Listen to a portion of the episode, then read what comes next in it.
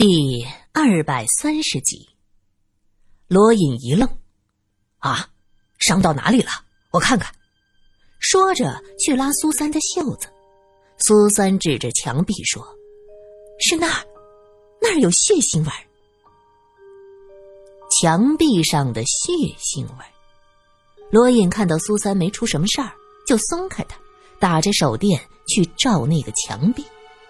这屋子很破旧。墙壁上糊着破报纸，苏三指着那地方，报纸已经被撕掉，露出黑漆漆的墙壁。墙壁上有一道裂缝。苏三指着那裂缝说：“这里的报纸，一定是街上血迹被人揭掉的。”是，这附近有低溅的血迹，但是墙上这么高的位置，怎么会有血呢？这时，苏三。也将掉在地上的手电捡起来，和罗隐一起查看。罗隐看着那条裂缝，突然想起放在桌上的证物。他从西装口袋拿出手套戴上，小心的打开证物袋，拿出那把匕首，而后将刀对着那个裂缝插上去，竟然插进去了，匕首就这么立在墙上。苏三瞪大了眼睛看着他做的这一切，他恍然大悟：“你怀疑杨阿根是自己？对，这个位置，你看。”罗隐说着转身，后背对着匕首。苏三看着担心，急忙伸手拉他。罗隐笑道：“没事儿，你看看这个位置，杨阿根和我的身高差不多。”一米八左右，正好这个位置对着他背部的创口，他是对着自己腹部来了一刀，又将刀子插在这个裂缝处，将刀子插进去，对着背后又是一刀，接着将匕首拿出来。可是他已经身受重伤，血滴的到处都是，他又是怎么将撕下来的报纸扔出去的呢？我们在这间屋子里。没有发现带血迹的废纸啊！苏三举着手电向四周看了一圈。如果不是他撕的，是后来进入的人发现他死了。那个人很聪明，看到墙上飞溅的血迹，想到了这个局，于是他想帮杨阿根将这个局做得更完美。他撕下报纸扔掉，接着找人送信，把你给引过来。这期间，还给那姓李的打了个电话。舒宁，你说的是舒宁？舒宁看到了这一切，然后陷害我。对，他从容的做完这一切，就在这附近等着你过来。他见你迟迟不上钩，就叫了一声“救命”。天哪！人心如此可怕吗？苏三忍不住抱着头，痛苦的呻吟了一声。具体什么情况，咱们得去问问林淑宁，只有她能告诉我们答案。我的天哪！可是杨阿根呢？他为什么要自杀？苏三百思不得其解。哼。那得问问咱们的杨法官呢。罗隐冷笑了一声。他们俩真是天生的一对，一个逼迫着自己的亲生父亲走上绝路，一个人在死后费尽心机陷害他人。法官，正义。恐怕在杨法官想帮助柳书生翻案的时候，他做梦也没有想到事情会变成这样。苏三叹了口气：“人生啊，还真是变幻莫测。”结婚仪式开始的前一刻，罗隐和苏三赶到了现场。因为杨法官是从英国留学回来，这场婚礼是西式的。林淑宁穿着一身洁白的婚纱，站在礼堂的门前迎来送往。当他看到苏三和罗隐，神情明显一暗。接着挤出一张笑脸，说道：“呃，苏苏啊，你能来参加我的婚礼，我真是太高兴了。淑宁，祝福你。苏三由衷的说着：“谢谢。”林淑宁的脸上露出得意的神情。你，我看了报纸，你牵扯进了一桩案子，现在没事了吧？他关心的问着。目前看还好，不过有些事儿，我想和你还有杨法官说清楚。现在，林淑宁看看周围，苏苏啊，这么个场合。怕是不方便，没什么不方便的，正好现在讲明白，也防止你们夫妻俩互相猜疑、离心离德。罗隐冷笑着：“骆探长，你这可不是什么好话，在今天这个场合，你这样说话合适吗？”林淑宁勃然变色：“宁宁，没什么，有些事儿说清楚好。”一身新郎礼服的杨法官从远处走过来，轻轻搂住了妻子的肩膀。两位随我过来，咱们到后面的休息室说话。他点头示意。休息室里，林淑宁是一脸的不高兴。苏苏，咱们俩这些年的朋友，你不应该在今天来扰乱我的兴致捣乱，你太过分了，林小姐。我也很想知道，你既然把苏三当做好朋友，那你为什么陷害他？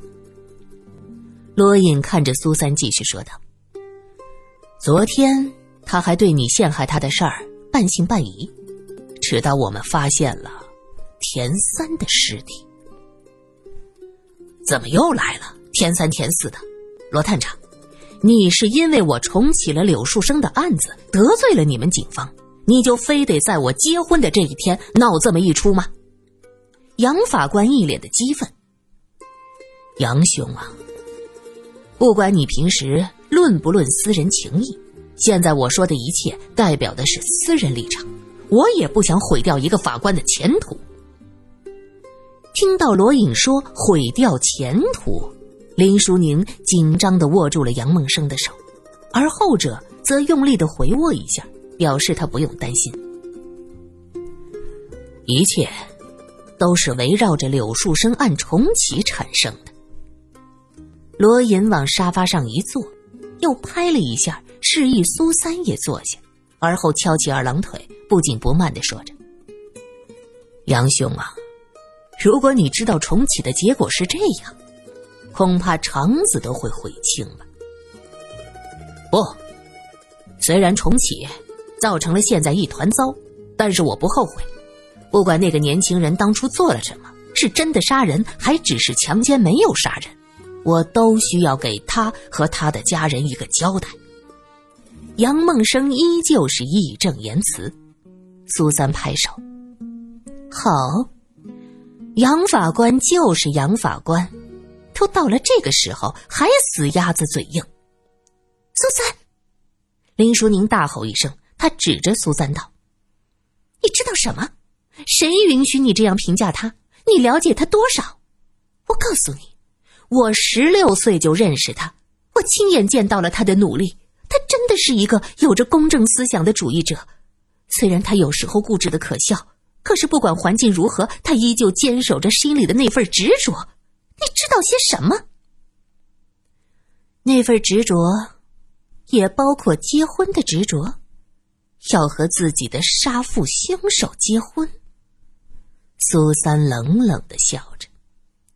杨梦生如同被人重重的击中，他苦笑了一下，却什么也没有说。林淑宁感觉到他的手僵了一下，他急忙紧紧的握住。不是的，杨阿根是自杀。我找上门的时候，他已经要断气了，不是我杀的，他真的是自杀。他把一个匕首插到了墙缝里，他说的是。他说的是不想被人当成畏罪自杀，担心会给梦生的前途带来麻烦。听到这一句，杨梦生整个人都镇住了，他嘴唇哆哆嗦嗦，身子在微微的发抖。淑宁，你，你说什么？他自杀，为了我，自杀。是的，是的，梦生，你不要伤心。你的父亲最后选择了你，他选择帮你，他选择不给你带来麻烦。你放心，他不再是你十年的噩梦，他是爱你的梦生。林淑宁泪如雨下。杨梦生闻言，呆呆的看着林淑宁，满眼都是震惊。他不相信，他自杀，为了我自杀。开什么玩笑，淑宁，我一直没有问你这事儿，因为我不想知道，我也不想揭开这道伤疤。他转向苏三，苏小姐，你口口声声说舒宁是你的朋友，你就是这样用恶毒的心思来搅乱朋友婚礼的？你明知道今天是我们大喜的日子，却故意过来捣乱。用最大的恶意猜测舒宁，这就是你口中的好朋友，这就是你自诩的友情。苏三气得瞪大了眼睛，要和他理论。罗隐则轻轻的搂着他。苏三抬头看他，罗隐示意让他不要生气，然后看向杨梦生。杨法官，之所以急于在今天向你通报这件事儿。那是因为我们昨天晚上才发现了田三的尸体，上午发现田三和杨阿根的关系，也找到目击证人，证明最后和杨阿根在一起的就是田三。田三很有可能是被杨阿根推下水杀害的。杨阿根怀疑田三打电话敲诈你，而后趁其不备将他杀害，回到住处又打算自杀。为了不给你带来麻烦，他是煞费苦心。他用了这种办法。我们之所以现在来找你，也是为了你们夫妻能不心存芥蒂，否则在杨法官的心中，恐怕会一直带着这份怀疑吧。其实我很佩服你，你真是有着常人所没有的忍耐力，能够忍着这么一个秘密，坚持走进婚礼的礼堂。佩服，佩服。没有这份心劲儿，你也不可能从黄包车夫的儿子到今天的大法官。林淑宁喊道：“罗探长，今天你说出这种话，就是仗势欺人。对，我就仗势欺人，你们能怎么样？只许你林淑宁布局害苏三，我讽刺两句就不行了。”今天案子是扯到这儿了，否则你当我喜欢参加你们的婚礼啊？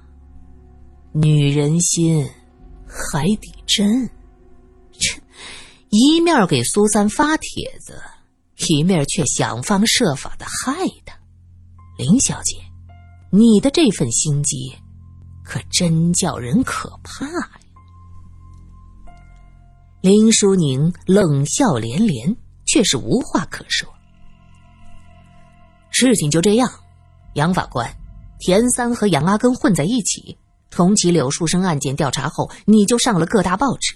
田三认出了你，又想起杨阿根过去吹牛的事儿，于是他给你打电话，敲诈你。而林小姐想来是偷听了你的电话，跟踪你，找到了杨阿根的住处。我想他去见杨阿根，可不会是要和他好好商量吧？对吗？因为林淑宁对苏三的伤害，罗隐还是不打算放过他。林淑宁明显的紧张起来，他双手紧紧的绞在一起，声音微微的发颤：“你，你这是什么意思？”“哼，什么意思？谁上别人家谈判，会带着乙醚呀？除非那个人事先就做好了杀人的准备。”结果呢？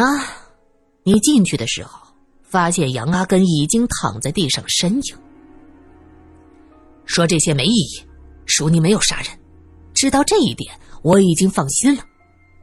杨阿根搂住了林淑宁的肩膀，让她不要害怕。但是林小姐，哦，现在可以说是杨太太，你布局诬陷苏三这件事儿，我得追究。罗隐看苏三张口要说话，直接一挥手：“你别说话，现在不是你追不追究的问题，他扰乱警方视线，我得追究他的责任。”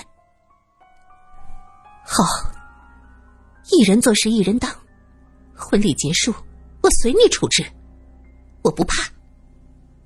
林淑宁从杨梦生那儿得到了力量，目光坚定。哼，好啊。杨法官不嫌弃一个犯法的妻子，我很乐于达成你的愿望。